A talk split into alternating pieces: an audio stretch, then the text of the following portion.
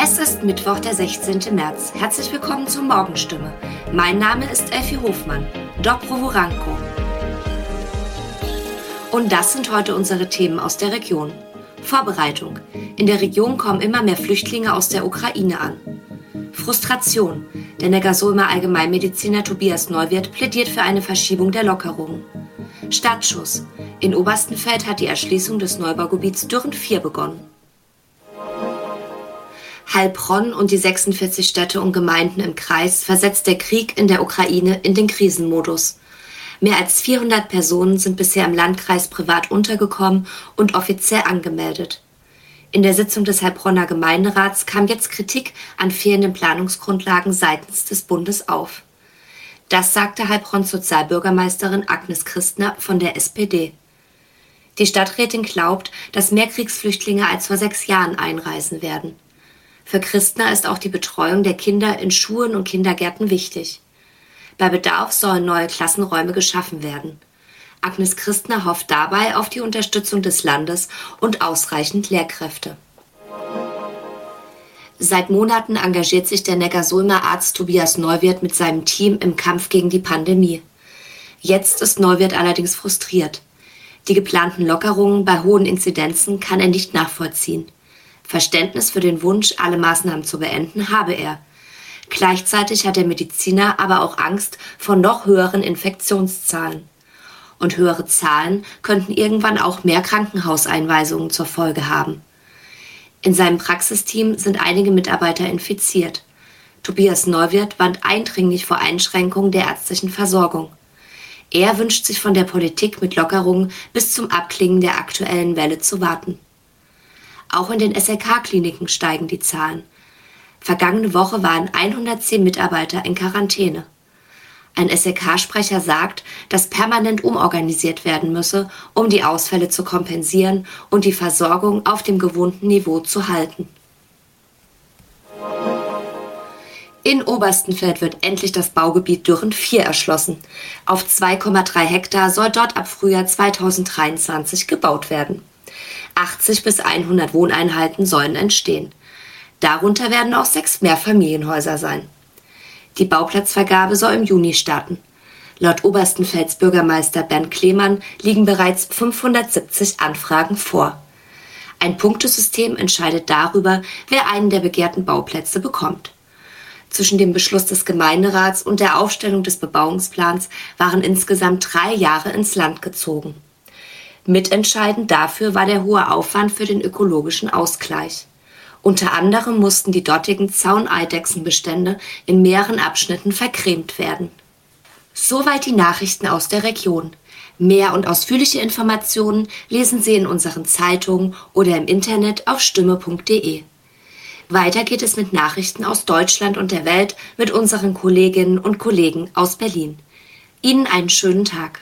Vielen Dank und einen schönen guten Morgen. Ich bin Benjamin Kloß und das sind heute unsere Themen aus Deutschland und der Welt. Wir schauen auf die aktuelle Lage in der Ukraine, befassen uns mit den weiter steigenden Energiepreisen und schauen, ob es in Sachen Corona eine Art Freedom Day auch in Deutschland geben wird.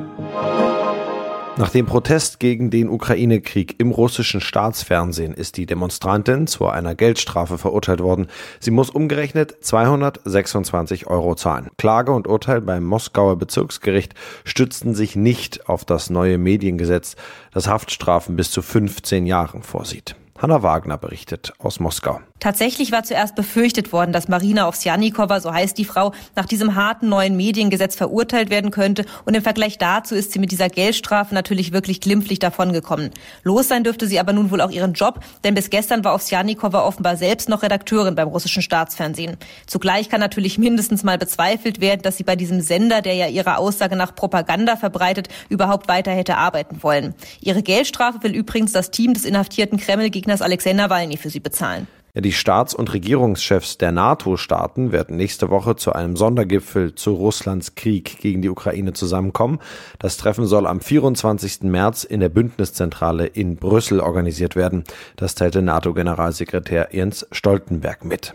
Dieter Ebeling berichtet aus Brüssel. US-Präsident Joe Biden kommt persönlich zum NATO-Sondergipfel und auch die anderen Staats- und Regierungschefs der NATO-Staaten. Am 25. Februar hatte man sich noch online getroffen, aber der jetzige Gipfel soll auch ein Zeichen an Moskau sein. Die Invasion in der Ukraine schweißt die NATO-Mitglieder zusammen. Sie werden wohl eine massive Aufrüstung beschließen und eine Neuaufstellung der Verteidigung vor allem im Osten. Beim Gipfel geht es um langfristig mehr Geld fürs Militär, sehr viel mehr Geld. Denn das hat Putin gelehrt erklärt, Sicherheit braucht Militär. Die Energiepreise steigen weiter in die Höhe. Nun soll es zügig Entlastungen geben. Es sollen zeitnah Vorschläge von der Regierung auf den Tisch, wie Verbraucherinnen und Verbraucher schnell, unkompliziert und vor allem spürbar entlastet werden sollen. Das sagte der SPD-Vorsitzende Lars Klingbeil bei RTL NTV. FDP-Chef Christian Lindner hat dazu einen Tankzuschuss ins Spiel gebracht. Tine Klimach berichtet aus Berlin. FDP-Chef Christian Lindner ist schon mal vorgeprescht und spricht von einem Tankrabatt von 30 oder 40 Cent pro Liter. Wie realistisch ist das? Das kann man nicht genau sagen. Das wird jetzt genauer zwischen den Regierungsparteien besprochen. Aber zumindest ist der Vorschlag jetzt da und wird diskutiert. FDP-Chef Christian Lindner will den Spritpreis auf etwa 2 Euro stabil halten und gibt sich selbstbewusst, dass das klappt. Im ZDF Heute Journal sagte er auf die Frage, wie er seine Chancen sieht, den Tankrabatt auch gegenüber den Grünen durchzukriegen.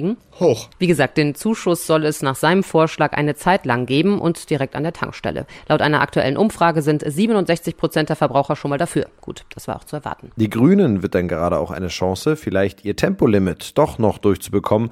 Wie steht's damit? Das Tempolimit ist ein heißes Eisen im Autoland Deutschland. Bisher ist es wohl so, dass die meisten trotz der hohen Spritpreise auf den Autobahnen weiter Gas geben. Das hat zumindest eine Auswertung von verschiedenen Verkehrsdatenanbietern ergeben. Aber klar ist, je schneller man fährt, desto höher der Verbrauch. Laut Umweltbundesamt verbraucht zum Beispiel ein normales Auto mit 90 kmh auf der gleichen Strecke 23 Prozent weniger Sprit als mit einer Geschwindigkeit von 110 kmh pro Stunde. Der Grünverkehrspolitiker Stefan Gelper hat sich zumindest für eine Temporeduzierung auf den Straßen ausgesprochen, aber von einem allgemeinen Tempolimit hat er nichts gesagt. Es gibt noch weitere Vorschläge für Entlastungen bei den Energiepreisen. Wie sehen diese konkret aus und wann sollen sie kommen? Klar ist, dass auch Gas- und Lebensmittelpreise viele Menschen belasten. Das sagte zum Beispiel Grünen-Chefin Ricarda Lang. Nötig sei eine soziale Ausrichtung. Außerdem muss sich Energiesparen lohnen für Privatleute wie für die Wirtschaft. Das hatte auch schon ihr Parteikollege und Wirtschaftsminister Robert Habeck gesagt.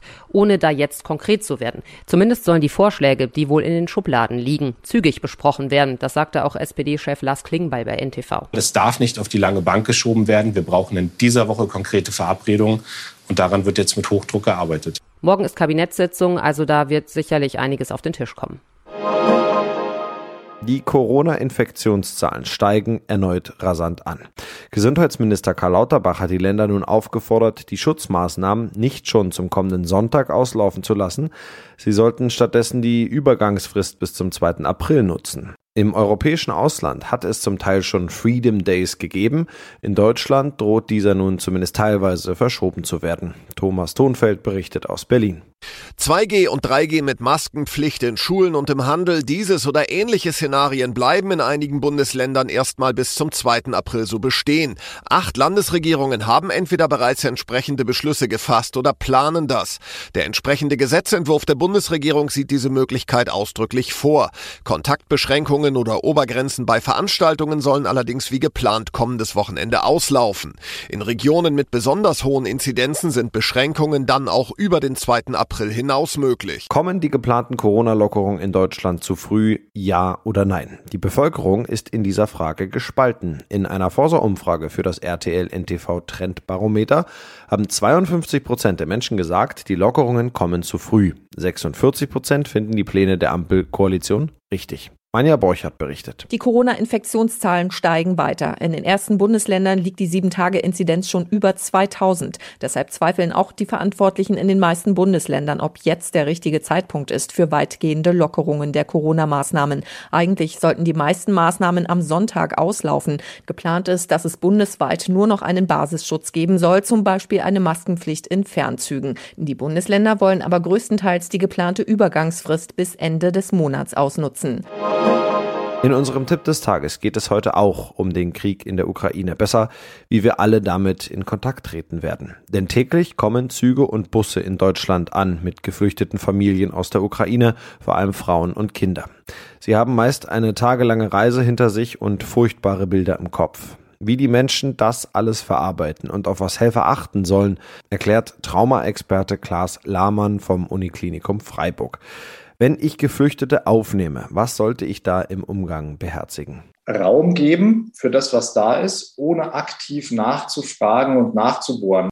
Menschen, die ihre Konstanz verloren haben, brauchen eben möglichst jetzt wieder eine Konstante. Also es ist günstig, wenn Ansprechpartner nicht ständig wechseln und dann Dinge anbieten. Das können für Kinder oder junge Menschen, kann das einfach was zu malen sein. Das kann Spielzeug sein. Die spielen dann automatisch nochmal bestimmte Szenen nach und dann braucht man gar nicht nachfragen, sondern die gerade jüngere Menschen, Kinder verarbeiten das dann ähm, relativ gut. Wie schwer ist eine Sprachbarriere dabei zu helfen? Das erschwert natürlich den Umgang, aber wir sind ja im, im Alltagsbereich und da kann man relativ viel auch nonverbal machen. Zum Beispiel gemeinsame Spaziergänge, die kann man auch schweigend machen und man merkt an der Körpersprache, ähm, ganz gut, wie jemand drauf ist. Und man kann dann mit ein paar Brocken oder mit Zeigen auf Dinge in der Natur ähm, interagieren. Manche Menschen, die einen Bezug zur Musik haben, die singen miteinander, dass ich dann diese entspannte Atmosphäre auch auf die anderen übertragen kann. Und das geht glücklicherweise auch ohne Sprache. Hilft das frühlingshafte Wetter eigentlich derzeit dabei,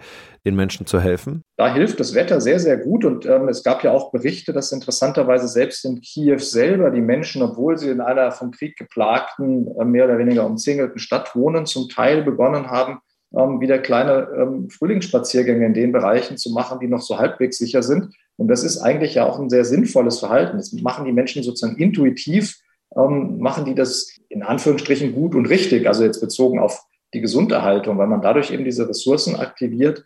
Und das kann man hier jetzt ja genauso gut machen. Da hilft uns tatsächlich das Frühlingswetter. Es sind vor allem Frauen mit Kindern, die flüchten. Verarbeiten Frauen solche Traumata anders als Männer? Tendenziell ja. Tendenziell ist es so, dass Frauen ähm, insgesamt ähm, die Neigung haben, über psychische Belastung oder auch psychosomatische Belastung ähm, ein bisschen offener zu sprechen und sich ein bisschen eher und leichter Hilfe zu holen. Also Männer haben da die Tendenz, das eher ein bisschen runterzuschlucken, manchmal auch mit Alkohol oder anderen Dingen zu kompensieren. Und Frauen, die mit ihren Kindern flüchten, haben eben auch noch häufig die Aufgabe, und das wissen wir, dass das Dasein für jemanden anderen auch was Stabilisierendes hat. Was sollte ich noch vermeiden im Umgang mit Geflüchteten? Kein Trauma-Talk, also kein aktives Sprechen immer wieder über diese traumatischen Erlebnisse, weil das dann eben einfach hochgespült und aufgewühlt wird gucken, dass nicht Reize, die die Menschen ohnehin schon in der traumatischer Weise erlebt haben, sich jetzt wiederholen. Das können Bilder sein, wenn im Fernsehen ständig ähm, die Berichte aus dem Kriegsgebiet laufen. Die andere Dinge, die einen an die Situation vor Ort erinnern können, also laute Geräusche, Actionfilme. Man versteht die Menschen dann auch besser, wenn die beispielsweise ein bisschen starr werden, wenn ähm, ja auch bei uns zum Beispiel der Rettungshubschrauber drüber fliegt, der aber das gleiche Geräusch macht wie beispielsweise ein Militärhubschrauber. Und dass noch die Spritpreise steigen und steigen, doch darunter leiden nicht nur die Autofahrer. Nichts ist in Butter auf dem Kutter. Der Preis für Schiffsdiesel ist so stark gestiegen, dass zurzeit viele deutsche Fischer im Hafen bleiben. Der Betrieb ruht weitgehend, wie eine Umfrage der deutschen Presseagentur bei mehreren Fischergenossenschaften ergab. Manja Borchert berichtet. Die Situation sei dramatisch, berichtet der Deutsche Fischereiverband. Der Preis für Schiffsdiesel habe sich in den vergangenen Wochen verdoppelt. Eine wachsende Zahl von Fischern stelle den Betrieb ein und viele würden bald folgen, wenn ihre Treibstoffvorräte aufgebraucht sind. Es gebe auch die ersten Insolvenzen. Auch die meisten Krabbenfischer an der Nordsee verzichten momentan auf Fangfahrten, weil es sich für sie nicht lohnt. Die Kraftstoffkosten machen jetzt bis zu 60 Prozent des Umsatzes aus. Das war's von mir. Ich bin Benjamin Kloß und wünsche Ihnen noch einen schönen Tag. Bis morgen.